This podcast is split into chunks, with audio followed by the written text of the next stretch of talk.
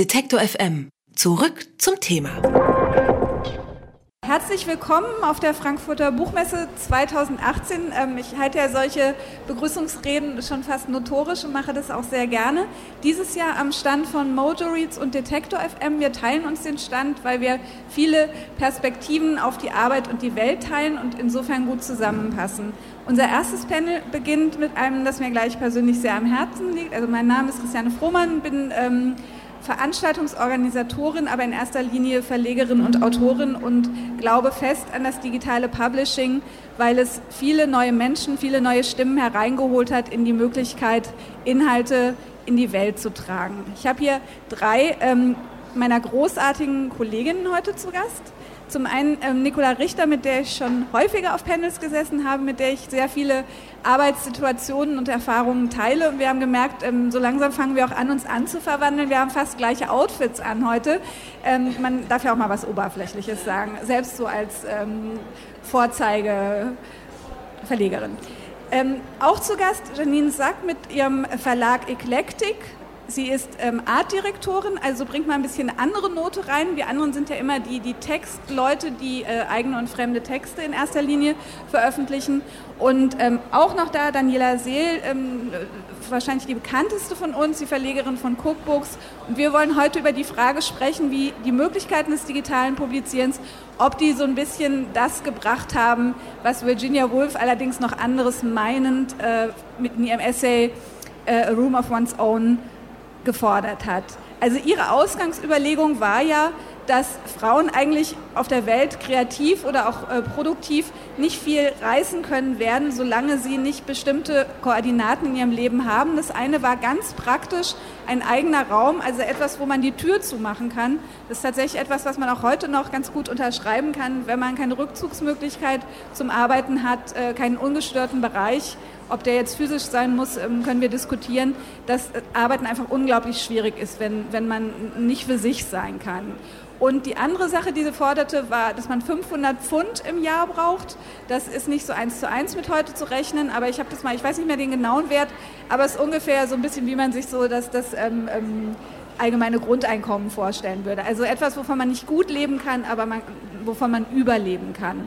Wir wollen jetzt mal diskutieren, ähm, ob Verlegen für uns diese Dimension des eigenen Raums erfüllt und ob uns das tatsächlich die Gesellschaft und andere zur Verfügung gestellt haben oder wer uns äh, darin unterstützt hat oder ähm, ob wir vielleicht vieles davon auch selber gebaut haben. Ich frage jetzt mal Nicola, weil ich ähm, mit der im Gespräch anversiert ist. Nicola, hast du mit so einem Gefühl angefangen zu verlegen? Oder hast du so, äh, wie es bei mir ehrlich gesagt war, erstmal einfach angefangen zu verlegen und diese Theoretisierung nachgearbeitet? Ja, ich habe eigentlich angefangen zu verlegen, weil alle Sachen, die ich gemacht habe, nicht mehr zu verstehen waren. Ich habe so viele Parallelprojekte gehabt, dass Menschen gar nicht mehr wussten, was ich eigentlich mache. Ich hatte eine Weile so sieben verschiedene Visitenkarten von Festspielhäusern. Ich hatte Bücher geschrieben in größeren Verlagen, in kleinen Verlagen. Ich habe Lesungen organisiert, selber ähm, geschrieben für Zeitungen, sodass es dass mein, meine Person sozusagen auf diesem Arbeitsmarkt einfach für viele nicht mehr verständlich war. Und irgendwann ist mir aufgefallen, dass ich mich so weit entfernt hatte von dem, ich hatte Germanistik studiert, ähm, ich kenne viele Autoren, Autorinnen, dass ich mich so weit entfernt hatte, dass ich eigentlich, dass es so naheliegend war zu sagen, ich, ähm, ich will wieder mit Literatur arbeiten. Und ich hatte eben sehr viel so Digitalprojekte gemacht, so Blogprojekte für Festivals entwickelt, sodass es eigentlich auch naheliegend war zu sagen, okay, diese Digitalerfahrung, das Bloggen ähm, und das Literarische zusammenzubringen, war so der, der nächste logische Schritt. Und seitdem ist es auch klarer für viele, was ich eigentlich tue, obwohl mein, meine Tätigkeiten sich kaum verändert haben, weil ich immer noch WordPress benutze für meine Verlagswebseite, weil ich immer noch eigene Texte schreibe für alle möglichen Social-Media-Kanäle oder andere Auftraggeber, weil ich immer noch Veranstaltungen organisiere. Also eigentlich ist die Tätigkeit gleich geblieben. Sie hat sich eben nur vereint äh, unter dem Label, wie man so schön sagt, Mikrotext. Ja, ich glaube, das ist tatsächlich ähm, ähm, der Impuls hinter vielen Projekten der letzten fünf Jahre, dass man so das Gefühl hatte, dass man äh, Synergien bilden kann, äh, bestimmte Strukturen stärken kann und auch das Branding einfach besser betreiben kann, wenn man die Leute nicht so irritiert mit diesen 125.000 verschiedenen Sachen, die man macht. Also das ist, glaube ich, ein wichtiger Motor auch hinter, hinter dem äh, Label Verlag gewesen, auch bei mir. Und vielleicht darf ich noch eine Sache ergänzen. Ich hatte das große Glück, dass ich ein Jahr bevor ich Mikrotext gegründet habe, vom British Council gefördert wurde. Äh, die hatten so ein Programm, in dem sie Nachwuchs aus Kultur und Gesellschaft äh, gefördert haben, vor allen Dingen eigentlich aus Asien und, und sozusagen diesen Ex-Kolonien äh, äh, von Großbritannien. Und ich war die einzige deutsche Vertreterin und ich war damals schwanger und habe dann gesagt, okay, wenn ihr mich jetzt auswählt, ich werde in der Zeit mein Kind bekommen, ich werde jetzt gar nicht so viel in dem Jahr tun können. Und dann hat die ähm, Elke Ritt vom British Council in Berlin gesagt, es ist doch super, dass du schwanger bist, weil das ist doch genau so ein Projekt, was man genau dann gut umsetzen kann, weil du bist wahnsinnig flexibel und du kannst äh, das Geld, was wir dir geben, für Dinge einsetzen, wo du dich weiterbilden willst. Und das war wirklich so ein Impuls, den ich auch ähm, sozusagen von, vom Goethe-Institut kaum kenne, dass sozusagen so offen Geld gegeben wird, um sich weiterzubilden. Äh, sozusagen in einer flexiblen Art und Weise jemanden zu unterstützen. Und das hat mir wirklich so einen sehr guten Impuls gegeben. Da konnte ich dann mich fortbilden in England, habe einen Skype-Workshop gemacht mit einem Verleger in Buenos Aires, der ganz viele kleine Verlage gegründet hat. Genau, und der hat mir dann auch seine Siebdruckwerkstatt über Skype gezeigt und so fing das eigentlich alles an. Das ist ein, ein ganz wichtiger Punkt, den, den, wollen wir abschließend noch sehr genau diskutieren. Die Frage, ähm, wie Zwischenbilanz andocken mit alten Strukturen oder ganz neue eigene bilden oder auch was ähm, kann die Rolle der Kulturinstitute jetzt in dieser neuen Publishing-Welt sein.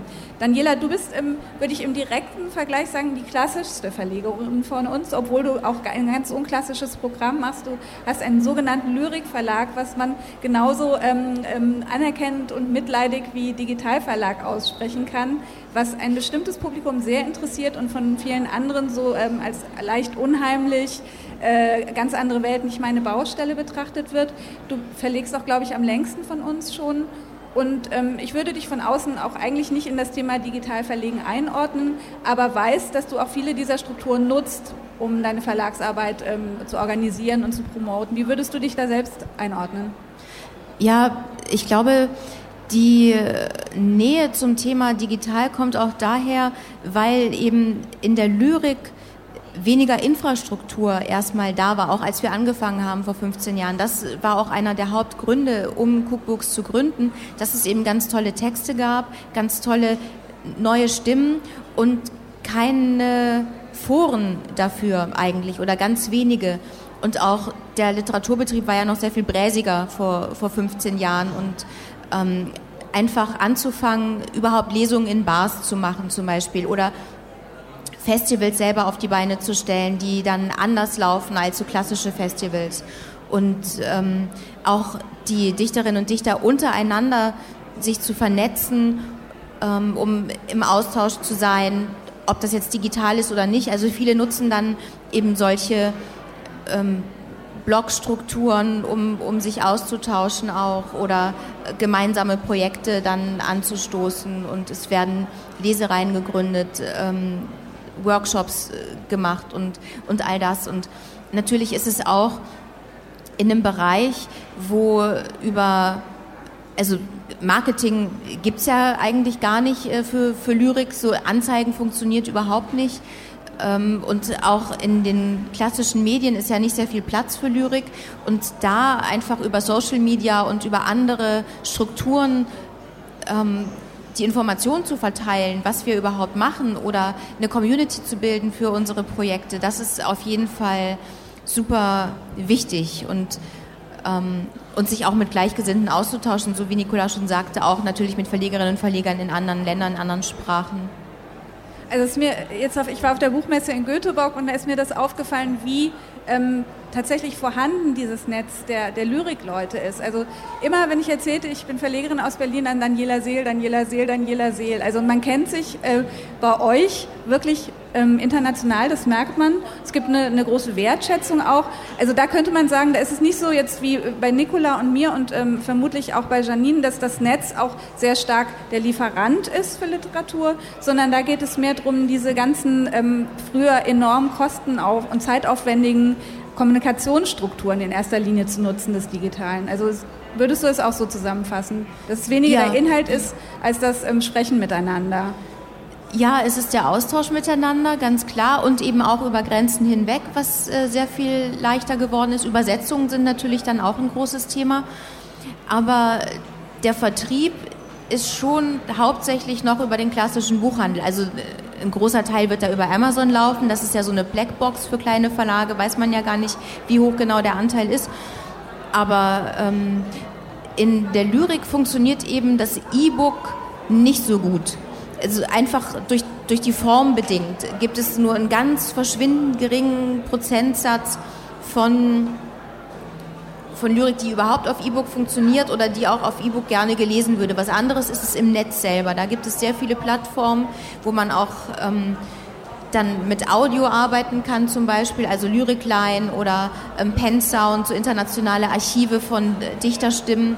Und das ist auch eine super Möglichkeit, einfach Gedichte zu lesen oder Gedichte zu hören oder auch kann man natürlich ganz easy auf seinem eigenen Blog machen oder einen YouTube-Channel dann ähm, mit, mit Videos. Und das nutzen auch Dichterinnen und Dichter vermehrt, was dann zum Teil auch ein Problem sein kann, weil dann die Performatibilität natürlich sehr wichtig ist für das Einladeverhalten und ja ähm, Auftritte somit das Wichtigste sind, um ähm, Einkommen zu generieren, wo, wo man dann wieder bei Virginia Woolf auch wäre. Ähm, genau, also eher für diese Dinge, aber ähm, rein jetzt Gedichtbände oder kleinere Formate in, als E-Book, das spielt in der Lyrik tatsächlich eine sehr geringe Rolle noch, auch international. Okay.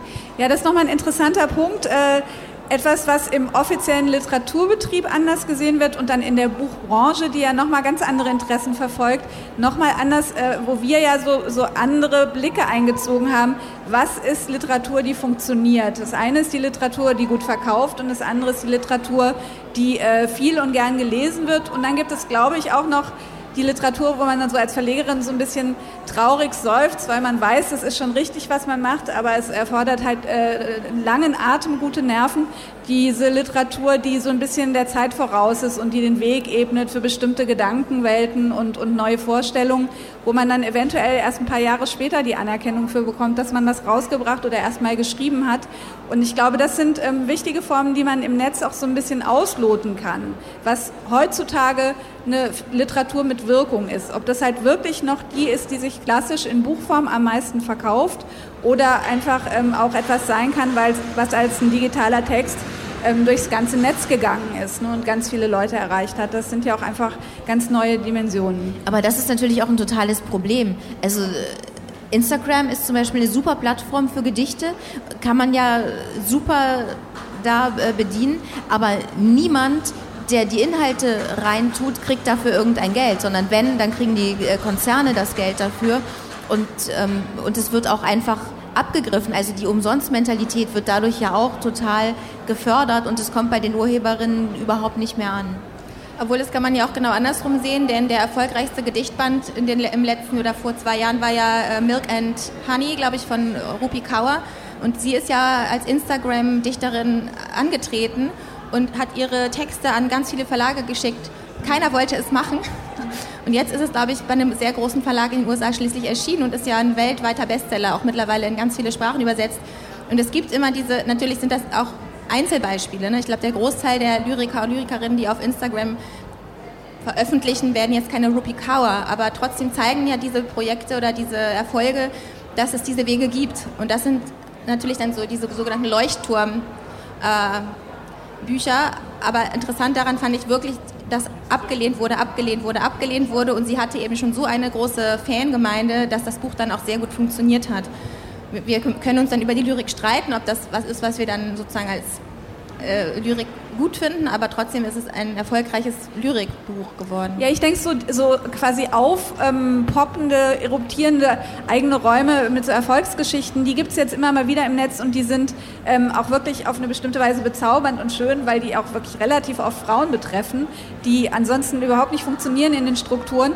Und darüber kann man sich auf jeden Fall auf dieser feministischen Ebene sehr freuen. Das andere ist, glaube ich, in diesen, diesen literarischen Sphären die ähm, auch sehr stark mit Vernetzung arbeiten und die zusammen ein bisschen leiden darunter, dass sich die Sachen nicht in, in ähm, bezahlte Arbeit auch verwandeln lassen. Ich glaube, da ist dann eher die, die Aufgabe zu überlegen, wie man die neuen Plattformen auf eine andere Weise spielt, ohne sich von denen quasi ähm, ausnutzen zu lassen. Also es ist ja oft das Problem, wenn man noch mit bestimmten alten kulturellen ähm, Strukturen arbeitet oder auch, auch Vorstellungen, dass man Jodel, Knödel im Hintergrund, dass man ähm, einfach automatisch erstmal in, in diesen, diesen kommerziellen Flow, von dem man selbst überhaupt nichts hat. Meine Mitveranstalterin, könnte da jemand mal hingehen und bitten, die Musik ein bisschen leiser zu drehen? Das geht nämlich normalerweise. Vielen Dank. Dass man Wege finden muss, diese technologischen Möglichkeiten der neuen Plattformen, die wir alle sehr schätzen. Das Angenehme ist ja, dass man halt nicht mehr unbedingt großartig programmieren muss, um im Netz veröffentlichen zu können. Und da brauchen wir uns gar nicht zu beklagen. Das ist auch ein Ermächtigungstool für uns alle gewesen. Aber auf der anderen Seite jetzt, wo es auch schon gewisse Erfahrungswerte gibt, ein paar Jahre Arbeit mit all diesen Dingen, dass man jetzt halt wieder so Geschichten macht, wie also jetzt sagen wir Vielfalt durchlesen, solche Aktionen, die jetzt wirklich sehr schlau und, und, und schon ähm, geschult mit dieser neuen ähm, Technologie und diesen neuen Kommunikationsmöglichkeiten umgehen und tatsächlich mal die Plattform für sich nutzen und nicht nur umgekehrt. Natürlich bringen die auch Traffic und alles wieder, aber es ist halt nicht so, dass man das Gefühl hat, man macht nur ähm, Instagram zu einer teureren Firma die ganze Zeit, ne? was ja doch äh, zwischendurch auch immer ein bisschen traurig ist. Ähm, Janine, du bringst, ähm, wir sind ja ganz froh, dass wir dich neu in unserer Verlegerinnen-Clique haben. Du bringst ja jetzt so einen ganz anderen Blick rein, weil du tatsächlich erstens mal wieder mit dem gleichen Feuer, das auch Nicola und ich früher gesprüht haben, äh, diese Freude, pure Freude am Digitalen, die sagt, man muss das E-Book und seine genuinen Möglichkeiten nutzen. Das ist alles ganz super, wo wir uns gleichzeitig so freuten, dass du das jetzt weiterträgst und selber immer so ein bisschen seufzt, seufzt und uns eher, also ich zumindest mich ermahne, jetzt äh, werde ich wirklich mal wieder ein paar ähm, in sich interessantere E-Books machen, weil ich das vollkommen aus dem Blick verloren habe. Du möchtest jetzt wirklich äh, schöne E-Books auf diese andere Art von schön. Wir sagen ja immer, naja, schön ist relativ. Äh, für uns ist es mehr diese Zugänglichkeit und diese Möglichkeiten der Kommunikation und Literatur an Orte und an Menschen und auch von Menschen ähm, zu transportieren, die früher ausgeschlossen waren. Das ist das, was uns so umtreibt. Du sagst, nö, ähm, super gutes Design und E-Books, das schließt sich überhaupt nicht aus. Und äh, erzähl mal, was du da jetzt machst. Das ist ja wirklich ein neuer Raum. Ähm, ja, genau, weil mein Verlag wird wahrscheinlich noch niemand kennen, weil er ganz, ganz neu ist. Also ich habe den äh, Anfang dieses Jahres gegründet, Eclectic. Und um sozusagen mein, ganz kurz meinen Hintergrund dazu, ähm, äh, weil der auch ein bisschen erklärt, warum ich das mache, was ich mache ähm, weil ich selber aus, der, aus dem Visuellen komme, wie du schon gesagt hast, also selber ähm, vor langer Zeit als Künstlerin auch äh, gearbeitet habe und jetzt viele, viele Jahre als äh, Designerin und viel im Bereich von Editorial, also viele Zeitungen, Zeitschriften, aber auch Bücher immer gestaltet habe, sodass für mich eben sozusagen eine redaktionelle Art oder eine so Art, ich würde auch sagen, das Stichwort visueller Journalismus immer schon eine Rolle gespielt hat. Also nie jetzt nur sozusagen das, ähm, oder für mich ist Gestaltung eben nichts, was äh, primär an einer ästhetischen Oberfläche ist, sondern immer ganz Teil, ganz wichtig Teil eines Inhaltes. Und ähm, ich habe 2014 ähm, bin ich bei The Green Box, das ist ein Kunstbuchverlag, mit eingestiegen, die damals, Anja Lutz, die damals so die ersten ähm, so nicht die ersten, aber eine der ersten war, die äh, sozusagen gut gestaltete, sehr visuelle E-Books gemacht hat. Und es war zu der Zeit auch gerade so ein, so ein kleiner Boom. Also es gab eine Reihe von Verlagen, die das gemacht haben. Inzwischen, und das ähm, knüpft jetzt so ganz gut an, an sozusagen das, was du von der Lyrik erzählt hast, an. Inzwischen sind die meisten davon wieder davon abgekommen, weil es momentan keinen wirklichen Markt dafür gibt und die Leute sich sehr, sehr schwer damit tun, weil gerade im visuellen Bereich gibt es natürlich eine wahnsinnig große Liebe zu dem schönen Buch, zu dem gut gestaltet, zu dem Objekt, ähm, sozusagen der Haptik. Ähm, aber wie du ganz richtig gesagt hast, ich lasse mich nicht davon abbringen, weil ich das Gefühl habe, es ist ein total interessantes Medium. Äh, es geht auch so, knüpft ein bisschen an, dass ich selber früher mal mit Video viel gearbeitet habe, also sprich das bewegte Bild auch ähm, interessant finde und beim E-Book natürlich oder bei den einer bestimmten Sparte von E-Books, die mich auch interessieren, es wirklich auch darum geht zu gucken, wie man das äh, digitale Buch erweitern kann, also in Richtung ähm, Fixed EPUB, ein Multimedia EPUB. Das ist allerdings, ich hatte dann auch lange überlegt, was soll sozusagen der Rahmen sein für den Verlag. Ich habe das jetzt so ähm, geklammert mit äh, Digital Publishing for Visual Culture. Weil es mir wichtig ist, dass es jetzt nicht ein reiner, es sind jetzt nicht nur Künstlerbücher oder nur schön gestaltete oder sehr visuelle Bücher, sondern es soll ein relativ breiter Rahmen sein und zwei Schwerpunkte, die sich gerade auch schon so herauskristallisieren, sind einerseits ähm, gibt es eine Buchreihe, die ich co-herausgebe, die nennt sich Berliner Hefte zur Geschichte und Gegenwart der Stadt. Die sind eigentlich primär, das sind ganz klassische EPUBs, ähm, die äh, ich zwar versuche gut zu gestalten im Sinne dessen, was man bei einem EPUB gut machen kann. Das heißt aber auch so Benutzerfreundlichkeit, äh, eine bestimmte Art von Standards da zu setzen. Und das andere sind Künstlerinnenbücher, ähm, die, ähm, wo es jetzt sozusagen bald die, ähm, ja, eine kleine Reihe schon gibt. Und jetzt letzter Satz dazu, ähm, sozusagen die Sektion Newcomer, die ich jetzt gerade ähm, sozusagen eröffne, wo ich mit Studierenden, ähm, mit denen ich gerade gearbeitet hatte, die so interaktive multimediale E-Books entwickelt haben und ähm, die ich jetzt sozusagen so als auch so ein bisschen als experimentelle Plattform äh, herausbringe. Wie viele Titel pro Jahr machst du da?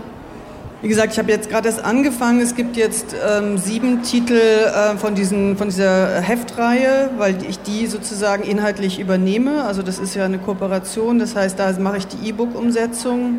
Also da kommt der siebte dieses Jahr noch raus. Und von den anderen Büchern, da gibt es ähm, in, im November sind es dann so sechs. Also das, und das sind im Moment noch relativ immer kleinere Formate. Ähm, es gibt ein paar Sachen, die jetzt in Arbeit sind, die dann auch ähm, sozusagen umfangreicher sind. Also ich arbeite im Moment auch an einem Buch weil, ähm, mit ähm, Pro Quote Film, die so einen größeren Reader rausgeben über ihre Lobbyarbeit und das ist zum Beispiel dann auch sozusagen die Sparte Feminismus, ähm, die auf jeden Fall eine Rolle spielen wird in dem Programm.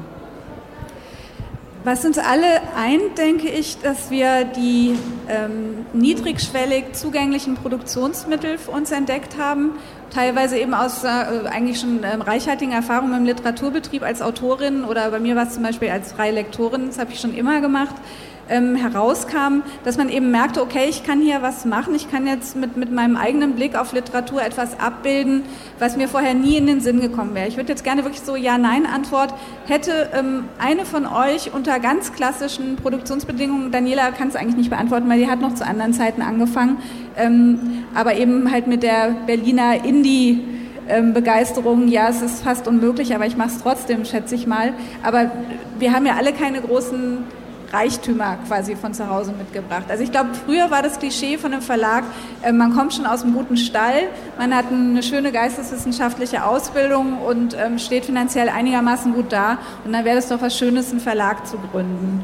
Und das Tolle und wo mir auch der Gedanke kam, das an diese Wolf-Geschichte anzubinden, ist halt dieses, dass dieser eigene Raum heute halt bezahlbar geworden ist. Also das, was wir, glaube ich, alle in Unmaßen verschreddert haben in unserer Verlagsarbeit, ist Lebenszeit. Also oder Zeit, in der wir woanders unter Umständen hätten sehr hoch bezahlt werden können, weil ich glaube auch ähm, alle von uns äh, sind durchaus in der Lage, zwischendurch für andere für viel Geld zu arbeiten. Das ist schon auch eine sehr bewusste Entscheidung für Armut, muss man wirklich sagen.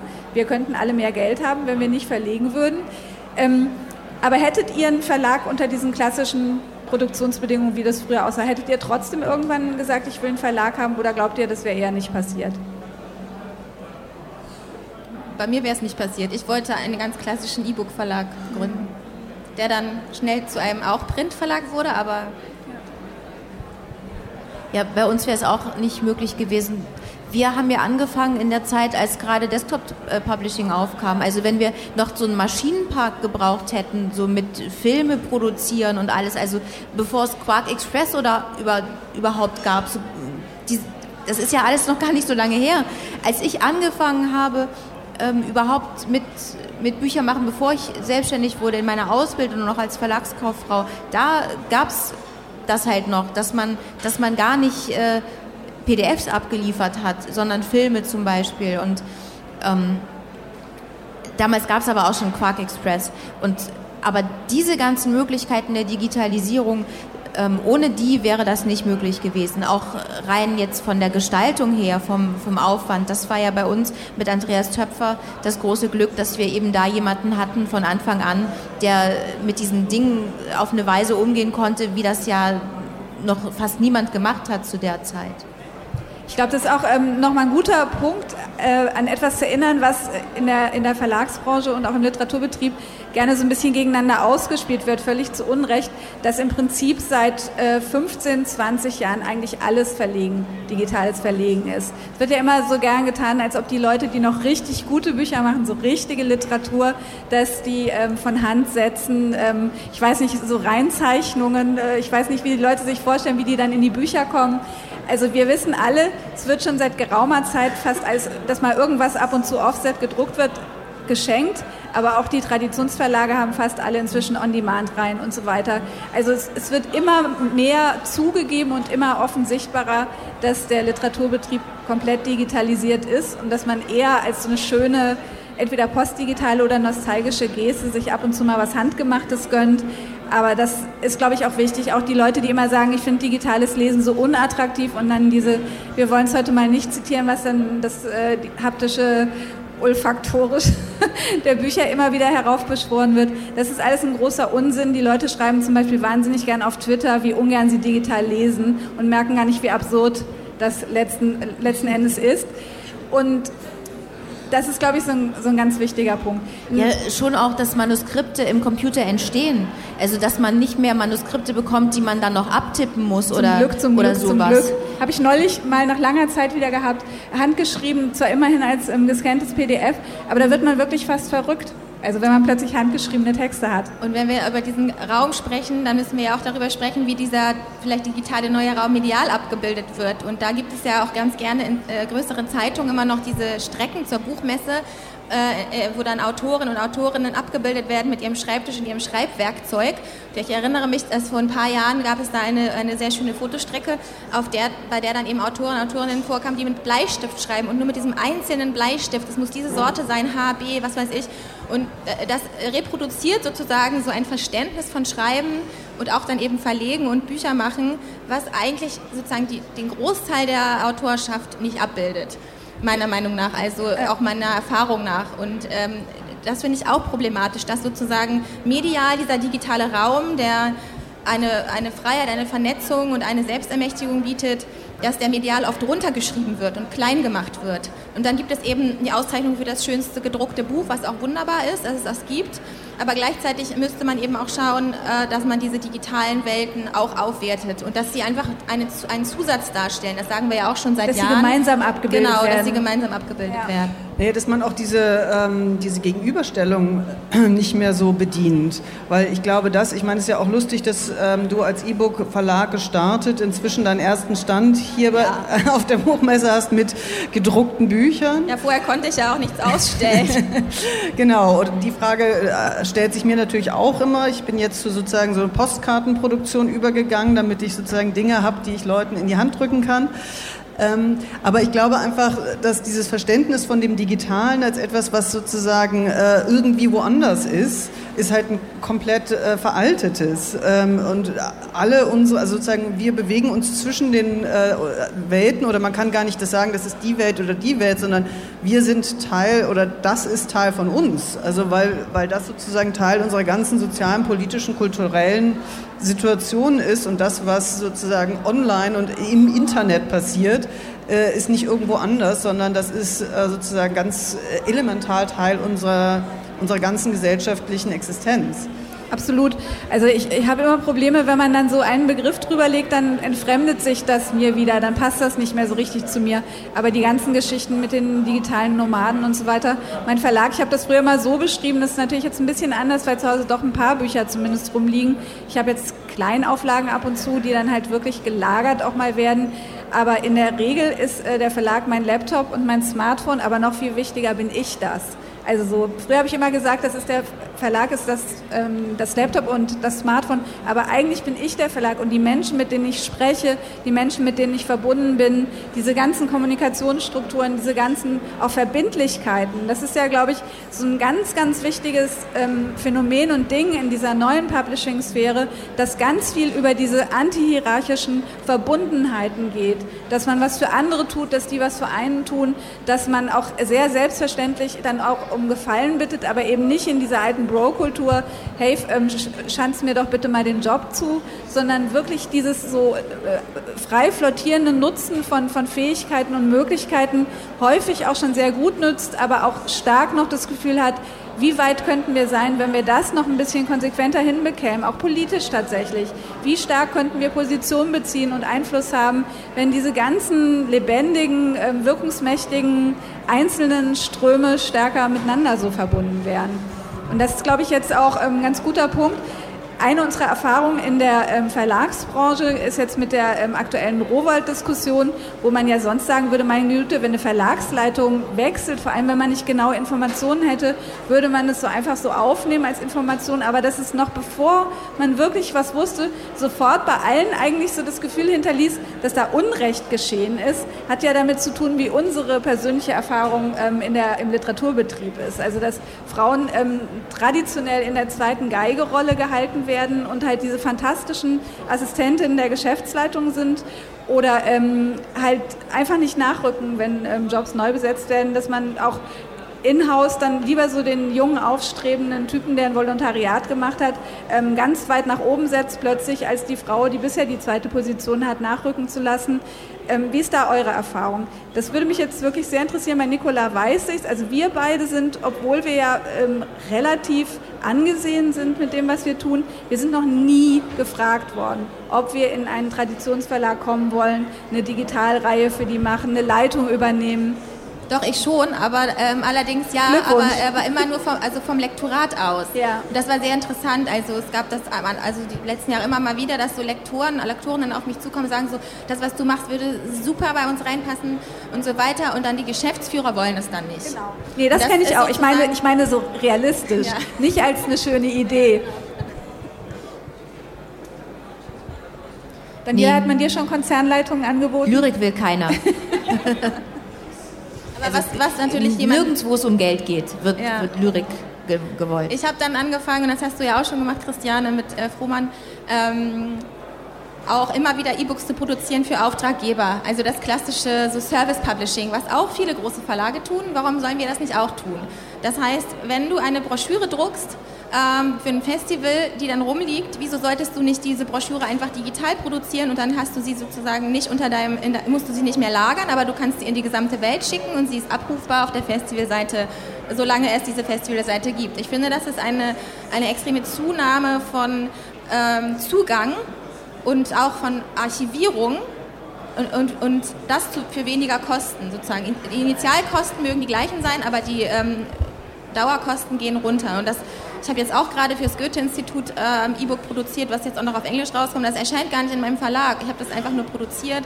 Ähm, du hast es auch schon gemacht fürs Goethe-Institut. Bei mir sind das auch noch andere Stiftungen, Böll-Stiftung, Rosa-Luxemburg-Stiftung. Das läuft sozusagen teilweise ins Verlagsprogramm hinein. Mit dem Cook-Verein habe ich jetzt auch schon mehrere Projekte zusammen gemacht, wo sozusagen im Festival ähm, Programmtexte entstehen oder Lesereien und diese Texte dann eigentlich zu kurz sind, das ist so die klassische Mikrotextansage, die sind zu kurz, um jetzt als Buch herauszukommen. Also als E-Book kann man sie dann archivieren und ähm, erstmal zugänglich machen. Und das finde ich ist eigentlich ein großes Versprechen auch von Digitalverlagen, weil wir haben eigentlich viel zu viele Publikationen auf der Welt und viel zu viel Papier. Und äh, diese digitalen Publikationen sind auch erstmal Textarchive. Absolut. Also ich glaube, das ist ein ganz wichtiger Punkt, äh, den wir ja, glaube ich, auch ähm, sehr, sehr nachhaltig immer noch mit mittlerem Erfolg den Kulturinstituten, den bestehenden so nahelegen, dieses, diesen Content, den die haben, diese Veranstaltungen auf der ganzen Welt, die gemacht werden, wo einfach ganz tolle Sachen mitunter passieren und die dann vor vielleicht, wenn es gut läuft, 30 interessierten Zuhörerinnen ähm, gesprochen und gezeigt werden, dass die einfach geteilt werden. Diese Kultur des Teilens ist ja teilweise auch gar nicht, äh, die wird ja also oft jetzt mit der Gratiskultur gleichgesetzt, aber die Kultur des Teilens ist ja auch erstmal die des, des Sichtbarmachens und des Zugänglichmachens. Und das ist eine Geschichte, die äh, bei dieser ganzen nöligen E-Book-Diskussion der letzten Jahre immer dieses Ausspielen ähm, mit dem Printbuch, hätte man es parallel diskutiert, wären wir schon viel weiter, glaube ich, wenn man einfach gesehen hätte, dass es in erster Linie dieses, dieses Verfügbarhalten und Sichtbarmachen von Inhalten ist, was, was diese unschlagbare Qualität halt vom, vom E-Book oder vom, vom klassischen digitalen Publizieren ist. Da wollte ich gerade nochmal anknüpfen, auch an deine Frage, ob, man so, äh, ob ich jetzt sonst einen Verlag gemacht hätte. Und ich kann es gar nicht so genau beantworten, aber definitiv hat sozusagen dieser Begriff des Raums, den du nochmal sozusagen vor, vorab gestellt hast, hat der nochmal äh, sehr in mir resoniert. Also genau diese, diese Überlegung, ich will einfach Sachen herausbringen, die mich interessieren und die ich finde, dass sie sozusagen gesehen werden sollen und eine Öffentlichkeit bekommen sollen. Und ich glaube, dieser Impuls und der sozusagen eine relativ kleine Hürde zu haben, um das einfach mal zu machen, das ist, glaube ich, schon etwas, was, ähm, was mir jetzt, glaube ich, das leichter gemacht hat, diese Idee einfach umzusetzen. Und ähm, ich habe jetzt, ich hatte ähm, gerade noch mal in Vorbereitung auch für heute. Ähm, ich möchte sozusagen noch hier eine andere Person quasi mit aufs Podium holen, die du auch eingeladen hattest, die aber leider nicht kommen konnte. Äh, nämlich Cornelia Solfrank, die, ähm, mit der ich jetzt auch gerade ein Projekt zusammen gemacht hatte, woraus wir auch ein äh, E-Book machen, aber darauf will ich gar nicht genauer eingehen, sondern ähm, sie hat ein Buch gerade herausgebracht bei Transversal, Die schönen Kriegerinnen, technofeministische Praxis im 21. Jahrhundert.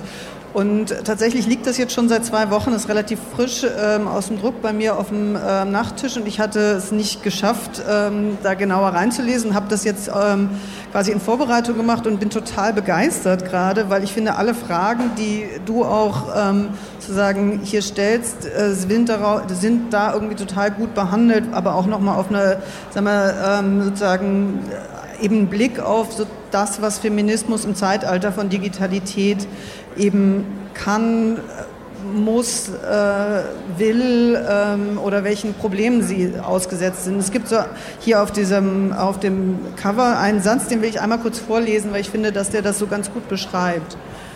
Die großen technopolitischen Umwälzungen der letzten Jahrzehnte erfordern jedenfalls, das Visier der Cyberbrille zu öffnen und zu schauen, auf welchem Fleckchen Erde man steht und während man den Blick in die Zukunft gerichtet lässt, sich auch umzusehen, was in unmittelbarer Nachbarschaft mit anderen Körpern, anderen Wesen, unorganischer und organischer Umwelt gerade geschieht.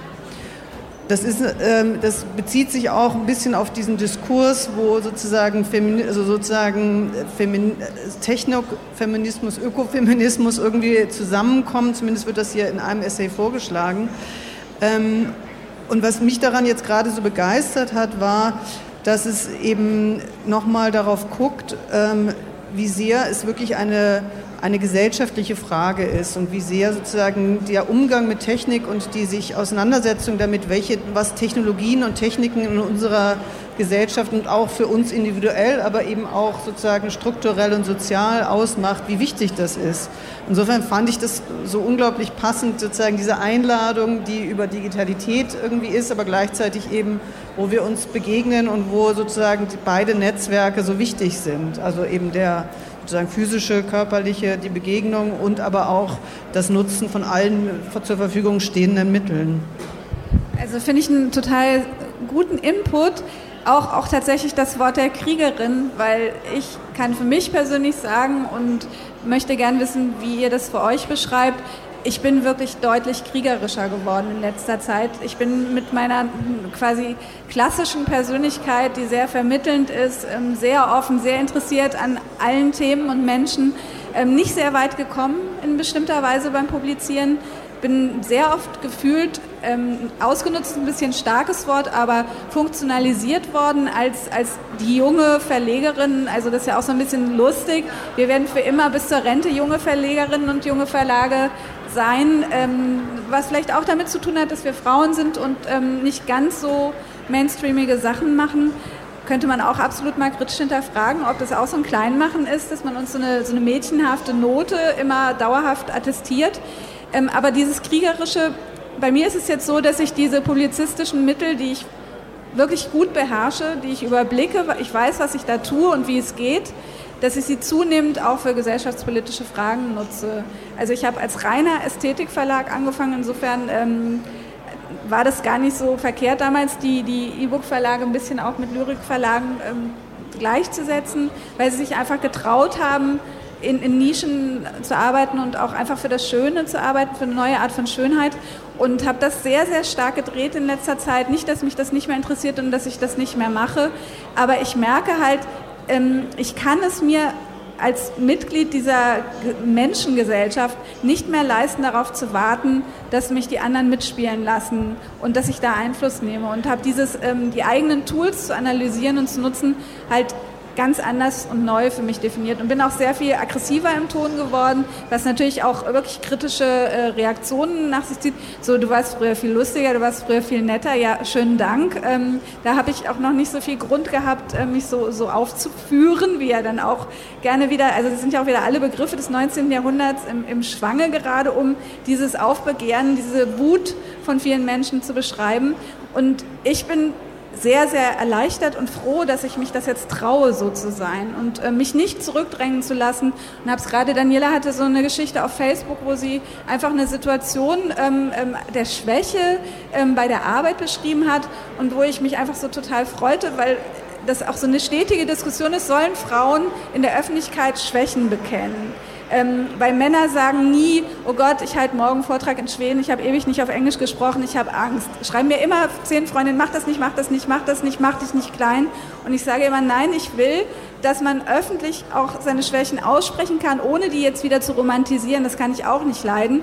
Aber ich mache meine Arbeit gut. Und wenn ich sage, ich bin nervös, vielleicht auch vollkommen unbegründet, dann ist es einfach meine Sache und ähm, das macht meine Arbeit nicht schlecht, das macht mich nicht kleiner. Und ähm, es macht vielleicht auch jüngeren Frauen Mut, ähm, sich nicht zu stilisieren in einer Weise, die ihnen unbehaglich ist und wie sie sich nicht als sie selbst fühlen. Und das gilt eben jetzt auch wirklich für diese verlegerische Arbeit. Ich werde mich einfach nicht dafür schämen, mich offenen Auges dafür entschieden zu haben, ähm, nicht so kommerziell zu arbeiten und mit anderen Mitteln zu arbeiten. Ich bin da jetzt eher stolz drauf. Auch nicht so nach dem Motto, dass es alternativlos ist und dass alle meinen oder unseren Weg gehen müssen.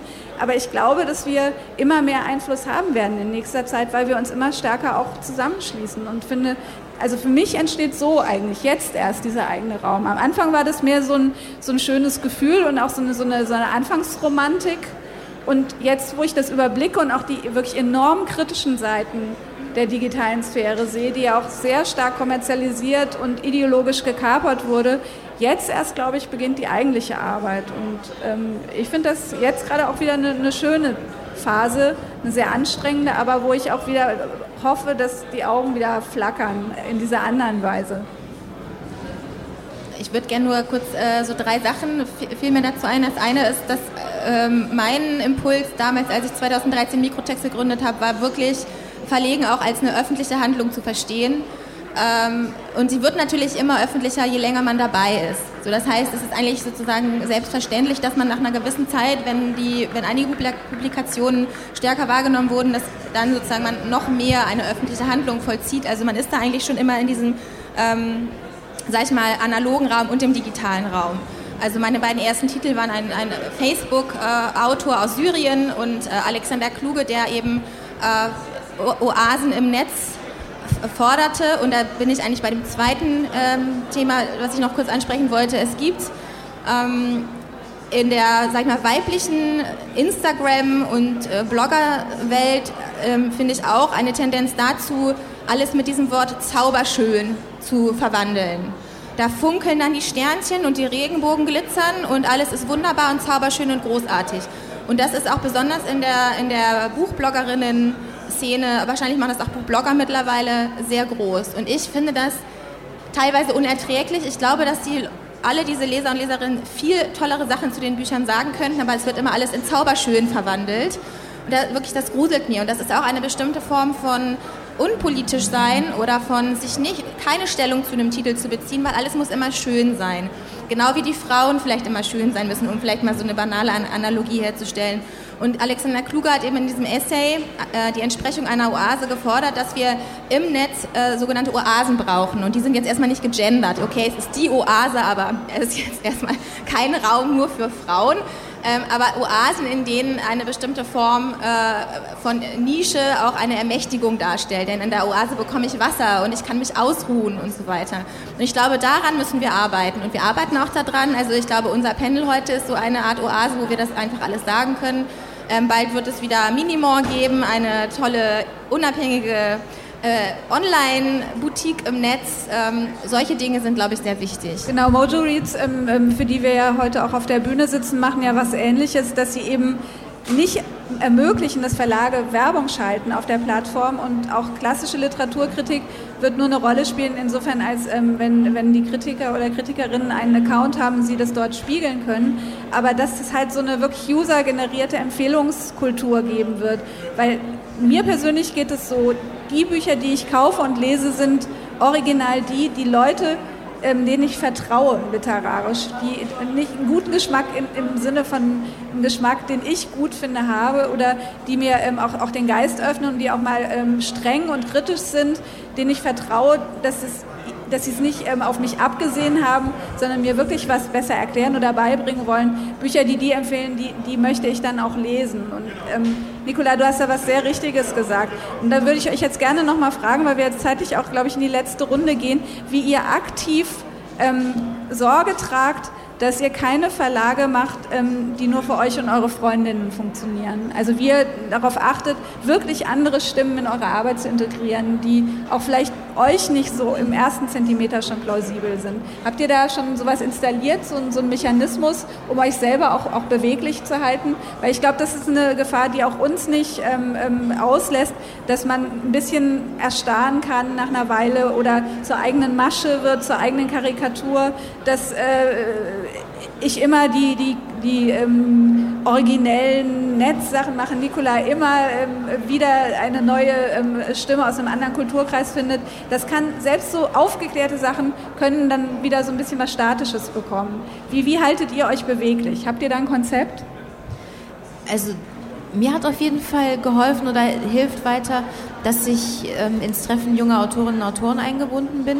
Das ist ein Jugendwettbewerb und da kann, kann man eben Texte hinschicken, wenn man zwischen 11 und 21 ist. Da bin ich in der Jury. Wir wählen 20 Leute immer aus für einen fünftägigen Workshop in Berlin. Dann gibt es eine Anthologie, eine Lesung und so weiter. Und einfach nur diese Einsendungen zu sehen, diese Hunderten von Einsendungen. Klar, man kriegt dann nur einen Teil davon, aber das... Ähm, zu lesen, was die 15-Jährigen heute interessiert, die ja auch ganz unterschiedliche Hintergründe haben. Und ne, es sind erstmal welche, die sich schon für das Schreiben interessieren, klar, aber es ist trotzdem ähm, eine ganz andere Vielfalt als das, was schon durch so bestimmte Sachen durchgegangen ist. Und da sich immer wieder inspirieren zu lassen und auch sich auszutauschen mit den Jugendlichen, was für die gerade eine Rolle spielt. Und dann hin und wieder werden das vielleicht über die Jahre auch mal Cookbooks. Also in zwei Fällen ist das jetzt äh, so passiert, dass eben Leute, die ich da mit 15, 16, 17 kennengelernt habe, dann irgendwann so weit gewesen sind, dass wir jetzt auch Bücher gemacht haben. Und ähm, also das ist für mich so ein wichtiger Punkt.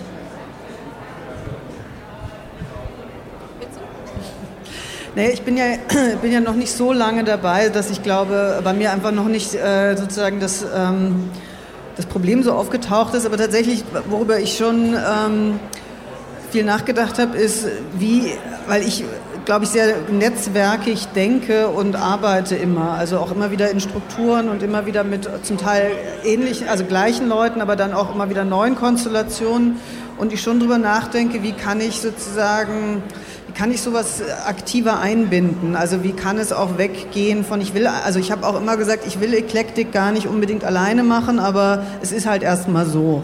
So, ich wollte halt auch erstmal loslegen, aber mein Wunsch ist schon, das zu erweitern und auch ähm, sozusagen jetzt nicht mal einen privaten Geschmack da nur auszutoben, sondern letztendlich mehr und mehr auch so ein Programm zu entwickeln, was dann eine Perspektive hat. Aber das ist eher jetzt im Moment noch in dieser, ich muss jetzt erstmal ähm, da muss erstmal substanziell was sein, bevor man dann auch sozusagen dann wieder ähm, eine Revision macht, glaube ich. Ja, ganz kurz vielleicht einfach. Ähm, ich glaube, es ist ganz gut, wenn man auch seine Freunde und Freundinnen publiziert, äh, provokant Absolut. gesagt, weil die äh, Frage ist ja auch sozusagen, wie wir diesen Raum, den wir für uns selber gestaltet haben, wie wir den weitergestalten und sozusagen diese Stimmen hörbar machen, die sonst eher eventuell nicht hörbar werden. Ähm, bei mir ist es eigentlich so, dass ich da gar kein Klar äh, Konzept verfolge, äh, wo ich jetzt ähm, neue Texte finde. Mittlerweile ist es oft auch so, dass mir Dinge empfohlen werden von Autorinnen über mehrere Ecken. Ähm, aber mein Freundeskreis in Berlin in den äh, Nullerjahren bestand aus Lateinamerikanern in Berlin, Arabern und ähm, eingedeutschten ähm, Asiaten. Und ähm, so ist auch ein bisschen mein, mein Facebook-Stream. Also der ist sehr äh, kulturell offen und ich bekomme halt wirklich immer wieder über das Netz, auch in Gesprächen, viel empfohlen und hoffe einfach neugierig zu bleiben, aber ich werde auf jeden Fall auch Freunde und Freundinnen verlegen. Ja, das, also, das wäre wirklich, äh, würde den Frohmann Verlag auch wirklich äh, lügnerisch darstellen, wenn, wenn ich das behaupten würde, dass das nicht der Fall ist. Wobei sich bei mir die Bewegungsrichtung ähm, zu dem, dem klassischen Prinzip eigentlich genau umgekehrt hat, dass es Leute sind, die ich schon im Netz entdecke und ähm, die ich jetzt erstmal so mit freundschaftlichem Interesse, aber mir als persönlich Fremde entdecke und die dann, wenn sie bei mir verlegen, einfach ähm, sehr schnell in Freunde verwandelt werden. Also es ist ein extrem freundschaftliches Arbeiten. Es ist wirklich ein ganz seltener Fall, dass ähm, es äh, emotional mal völlig aus dem Ruder geht oder sachlich bleibt. Meistens, ähm, das sind ja diese neuen Nähe, ferne Erlebnisse im Netz, dass man eben so eine Verbindlichkeit miteinander bekommt auf eine bestimmte Weise durch diese intensive Kommunikation, die sich dann auch in die Arbeitswelt, in der Arbeitswelt abbildet.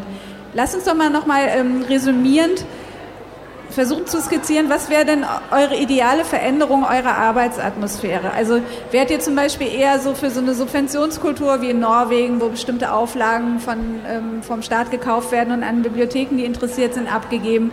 Ähm, hättet ihr gern ein ausgeweiteteres Stipendium, Förderprogramm oder ähm, ich, ich halte meine Ansicht jetzt noch ein bisschen hinterm Berg, weil sie sonst ein bisschen arg suggestiv fragenmäßig herkäme. Also wie, was, was müsste sich ändern, damit euer Verlag ähm, nicht nur eine inhaltliche Erfüllung ist, sondern besser läuft, gut läuft, ähm, euch nicht an den falschen Stellen stresst.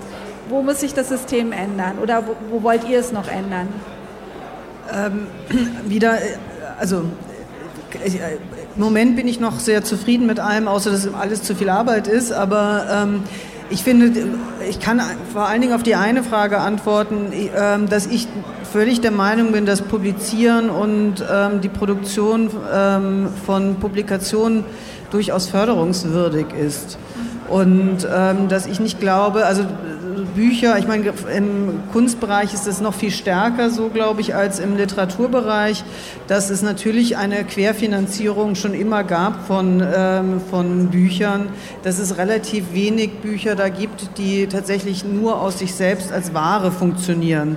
Und ich glaube, dass ähm, ganz, also wie viele andere Kulturprodukte auch, ähm, sozusagen, äh, ja, finde ich, gesellschaftlich eine wichtige Funktion erfüllen und durchaus förderungswürdig sind. Insofern, wie genau ähm, man da bessere Strukturen entwickelt, dafür bin ich noch zu frisch in dieser Branche. Ja, ich würde mich da Janine anschließen. Ich finde auch diese äh, Bibliotheksabnahmegarantie, die kann man ja auch digital umsetzen, finde ich sehr gut. Die gibt es auch in vielen anderen Ländern. Ich weiß es jetzt beispielsweise aus, äh, aus Kolumbien äh, Venezuela war es auch so. Also ich glaube, das wäre sehr einfach umzusetzen und wäre eine Förderung, die auch digitale Titel betreffen würde. Grundsätzlich, was wir schon angesprochen hatten, das Digitale und das Analoge nicht mehr so gegeneinander denken und eine andere Mehrwertsteuer für E-Books. Das wäre sehr schön. Wir sind aber ja. auf dem richtigen Weg. Also ich finde schon, dass es toll wäre, wenn es so eine regelmäßigere Verlagsförderung geben könnte, so ähnlich wie in Österreich, weil einfach die Bedingungen der Infrastruktur schon die kleineren Verlage so benachteiligen, dass man so viel mehr verhältnismäßig ranklotzen muss, um diese Strukturen aufrechtzuerhalten und ähm, die, die Titel vor, vorrätig zu halten und man ja, weil es wenn man, also gerade in, in so einem extrem schwierigen Segment wie, wie Lyrik ähm, publiziert, nicht unbegrenzt Titel machen kann. Also man müsste einen viel höheren Umsatz haben, um davon leben zu können. Das kann man aber mit bestimmten Inhalten nicht, weil die Kanäle sich nicht äh, so füllen lassen. Ich könnte nicht 20 Lyriktitel pro Jahr machen. Das würde einfach verpuffen. Abgesehen davon, dass es äh, wahrscheinlich die Qualität auch gar nicht gäbe, um so viele zu machen. Ähm, und das heißt, man muss die ganze Zeit nebenher Jobs machen. Man wird ja auch sowieso ständig für alles Mögliche angefragt, was zum Teil schön ist, aber dann auch total zerfasert. Und man wenig Möglichkeit hat, sich zu konzentrieren und wirklich an Dingen ja grundlegender zu arbeiten, weil man eben so hin und her, gestern stand aufgebaut, dann bin ich nach Köln gefahren, um noch eine Podiumsdiskussion zu machen, in der Nacht zurückgekommen, äh, dann musste ich das Kind noch zum Schlafen bringen, weil es ohne mich nicht eingeschlafen war und lauter irgendwie solche, so, solche Dinge. Und wenn man nicht so zerfleddert wäre, dann könnte man auch die Arbeit einfach viel, viel ausgeruhter, viel konzentrierter machen und sich, ähm, ja, sich nicht so aufreiben dabei. Also meine ähm, Position zur Subventionskultur äh, ist so äh, gespalten aus einem einfachen Grund, weil man in Österreich jetzt gerade sieht, was passiert, wenn sich die Regierung ändert. Ähm, dann wickeln die auf einmal diese ganzen tollen ähm, äh, förderungswürdigen Verlage und Projekte einfach ab. Dann ist man von 0 auf 100 in einer anderen Problemlage. Die hatten jetzt ähm, eine lange Zeit eine ganz angenehme Situation, also wo man zwischendurch immer wirklich äh, von träumte, so ähnlich wie man immer die Honorare aus der Schweiz so wunderbar findet. Aber das hat sich jetzt gerade ins Gegenteil verkehrt, dass es jetzt absolut lebensbedrohlich wird. Und dann geht es halt von 0 auf 100 allen richtig an den Kragen. Ja, ich muss sofort runter von der Bühne. Allerletztes Schlusswort. Also mein Gefühl ist, wir müssten noch was anderes hinkriegen, ähm, bevor wir diese Frage endgültig klären, ob es über Subventionen oder einfach über, über andere neue Verdienstwege mit der Crowd und so weiter, Abosystemen, die stärker entwickelt werden gemeinschaftlich. Aber ich glaube, es muss einfach ein Umsehen ähm, stattfinden, dass die, die Nischenarbeit einfach ganz anders eingeordnet und wertgeschätzt wird, nicht abgetan als irrelevant, sondern als die, die sich das antun und die was am Laufen halten, um dass sich halt die, die Konzerne, die großen Verlagsgruppen einfach überhaupt nicht scheren und kümmern und dass Leute, die einfach ein Interesse an diesen Themen und an dieser Literatur haben, merken, ich darf die halt dann nicht nur gratis im Netz konsumieren, sondern muss ab und zu auch mal ein Buch kaufen, damit das weiter stattfinden kann. Also ich denke, dass jeder für sich selber als, als Lesender ähm, ähm, analysiert, wie und wo lese ich, was für mich wichtig ist, was für die Gesellschaft wichtig ist und wie kann ich das unterstützen. Das wäre, glaube ich, auch eine ganz wichtige Maßnahme, die sehr schnell greifen könnte. Dieses, was wir gerade alle merken, wir können einfach nicht mehr im Sessel sitzen und warten, es wird schon. Das okay. Also jetzt ein bisschen agitatorisches Schlusswort. Wort. Vielen Dank für eure Aufmerksamkeit und wir müssen jetzt ganz schnell runter von der Bühne. Euch herzlichen Dank, dass ihr da wart. Dankeschön. Alle Beiträge, Reportagen und Interviews können Sie jederzeit nachhören im Netz auf detektor.fm.